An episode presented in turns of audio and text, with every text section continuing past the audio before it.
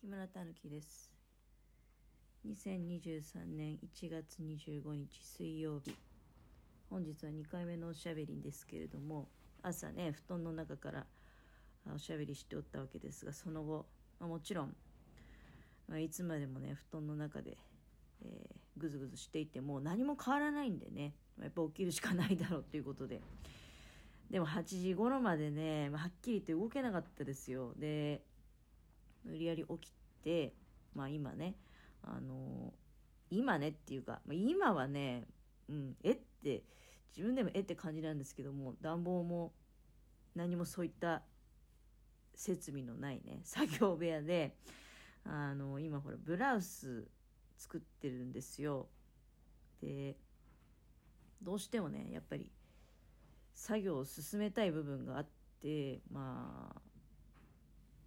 作業してますね。うん。えー、家の中はね、まあ、リビングは今エアコンもう朝自分が起きるために。でまあ猫もねなんだかんだ言ってやっぱりエアコンつけておけばおとなしくしてくれてるんで眠ってるっていう状態になるんでエアコンをリビングにはつけてあるんだけどそれ以外の部屋は何も、まあ、してなくてですね。でまず、うんと、台所の水道がまあ凍りました。で、まあ、これは別に不便はないんだけどあの他が使えてるんでね。でいやでもねびっくりしたのがまあうち二重窓のところとそうだね。居住するためのスペースっていうのはまあ二重窓になっててでそうじゃない一部分1枚の窓っていうとこもあるんだけど1枚窓のところはもうねあのー、凍っちゃってる。内側がだよしかも。だから結露してでそれが凍りついてるっていう状態でこれ見るとねなんか毎回やっぱりオール二重窓にした方がいいんだろうなってなんかもう何らかの形でねうん、DIY でもいいから二重窓にした方がいいんだろうなとかいうふうに思うことあるんだけど。で、まあ、そういったところがあったりであとは猫部屋がね割とこう外面に面してて、まあ、だからリビングに今猫はね避難してるって状態だけどかなり外に近い環境なもんですからただね家の中の猫の飲むための水ねが凍ってるっていうのはえー、この家に越してきてもう14年あいや12年か。結婚して14年。でこの家に越してきて13年か。13年。初めて見た。家の中で氷ができるっていうね。室内がいかに、まあ、まあ、我が家が古い家でね。あの特にこう暖房設備も乏しい、うん、状況で過ごしているかっていうのが自分でねあの実感できたっていう状況なんですけどこうなってくるとまあ正直どこの部屋にいても同じかななんて思ってまあリビングにいれば一番もちろんあったかいんだけどリビングねもうあのカーテンも開けられないし多分だけどあの寒いんでその断熱のためにね分厚いカーテン入ってるんですけどそれをもう引いて真っ暗にしてでそこでだから猫はすやすやと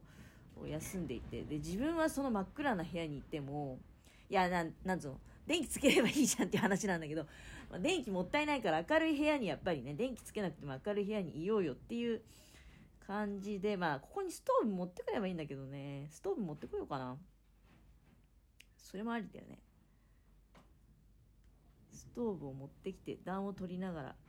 そうすればまあ作業もはかどるんだろうけど。いやもう私あの防寒対策に関してはもう今最上級状態なんですけどあの外に着ていくような防寒ズボンをまあ履いてるわけよ関心はね。で上もねあのいやこれちょっとねおすすめなんですけどまあ、私仕事用にねあの北海道が入るベストを作ったっていうのは過去配信で多分言ってるんですよね。でそれがすごくもう職場でも大活躍で木綿で仕立てたんですけどあの綿の2枚合わせなんだけどもうなんかそのベスト自体がね非常に保温力がすごいんですよね。やっぱり2枚仕立てにしたからね。裏表であの作ったもんですから。でその肩甲骨よりちょっと上ぐらいのところに北海道が入るポケットを作ってで仕事の時はねあの腰の部分にも北海道が入るようにポケットをだから2つ作ってね、うん、で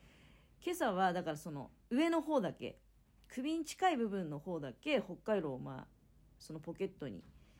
セットしましてで着ていると、うん、非常にねこれが高い。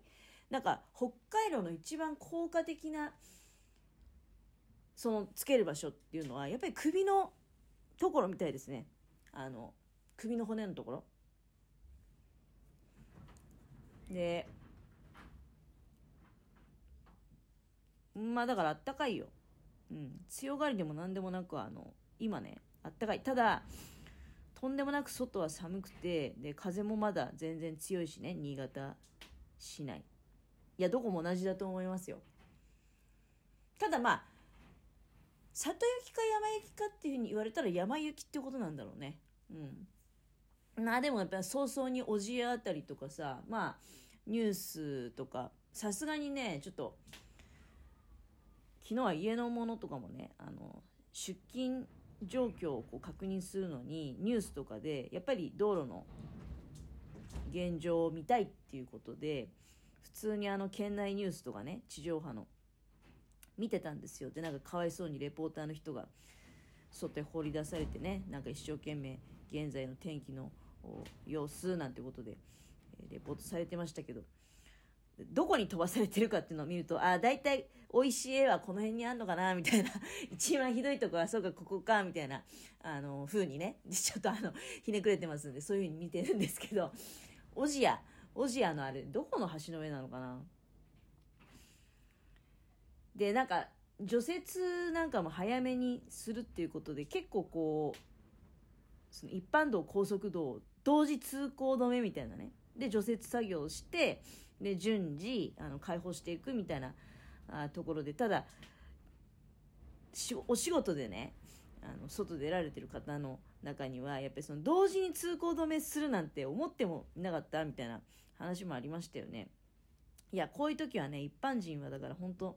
出かけちゃダメって思うんだけど仕事行く人以外はねでも仕事の人がやっぱり平日は多いからねなかなかそのね一般人でかけちゃダメって言っても、もうそうも言ってられないっていう部分もあるわけでございます。まあ私なんかはもう本当に、ただのね、もう引きこもり生活者みたいなもんですから。いや、今日本当はスーパーにいつも買い物に行く日なんだけど、あの、まあスーパーからもね、えー、全然もうなんかあの、まあ意外とスーパー的にはあれじゃないですか。思ったよりひどくないっていう認識だと思いますよ。あの、昨日あたりのメール見てたらね、明日、今日の午後から猛吹雪、明日はあのもしかしたらちょっと特売もできないかもしれませんから今日のうちに買い物しておきましょうみたいなメールマガジンが来たんですよで今日の朝どうかなどういうメールマガジン来るのかなと思ったら何事もなかったかのようにですねいつもの特売のあの値段も出ててですねあ大丈夫なんだと思いながら であのー、ただ今日どうだろうね買い物に行く人いるんだろうかねこんなとんでもない風の中で。いやまあ特売の内容を見た時は正直行きたいなとは思いましたけど行きたいなとは思ったけどでもなんか途中もしかしたらね車が滑ってなんていうそういうリスクを冒してまでねあの行くほどの特売じゃないかなって思ったもんですからあ今日は一日中家でおとなしくしておこうと、うん、思っているわけでございます。いやーしかし本当に寒いからねそうだね。さすがに。さあなんかこの冬に入って本当まだいけるまだいけるって思ってたけど、まあ、今日もいけてるけど あのどうにかしてますけどいやさ本当にまあでもどうなんかねこれ。ああもういけない。無理っていう時が来たらどうなるんだろう、うん、なんか最近は本当に寒くて凍え死んだらどうしようっていうような話題もしておったような気がしますけれども眠くなってね眠ってそのまま息が止まって死んでしまうんだろうかとかね。ああそんなこと考えながら、えー、今ねちょうどシャツの袖口を作ってて袖口ってさカフスがついててであのこうちょっと手首とこう袖通しやすいようにあとはこう腕まくりする時とかにそのカフスのとこに切れ目が入ってるじゃないですか。でこの袖口のこの切れ目のところにねパイピング処理しなきゃいけないんですよ。袖口の袖口開き。うんそうそうそう。袖口開き。今まあ作り方の本読んだけども。袖口開きを作っていってで、まあ、その袖口開きの部分をパイピング処理してで、まあ、手縫いなんかも取り入れながらですね。ダブルガーゼの生地なんだなこれっていうことがまあ発覚しまして結構まあ正直やりづれえなみたいな。えーとパイピングの裏先端を斜めにつまみミシン。なるほど。どうなんだろうね。あの手縫いも取り入れてるんでやらなくていい。ミシン縫いはなるべくやらないっていうふうに決めてるんだけど電気ももったいないしあとミシンで縫うとどうしてもね硬くなっちゃうんですよね。であのせっかくダブルガーゼで作ってるから柔らかさをちょっとあの残したいなってなんかこう要所要所でステッチかけるとそこでカチッとなっちゃってそうするとちょっとなんかダブルガーゼの雰囲気損なっちゃうなっていうことを感じたものですから、まあ、そこで自分なりの今ねアレンジを加えて作業していってるわけですけれども、えー、ということで、えー、お時間が参りました。ありがとうございます。失礼いたします。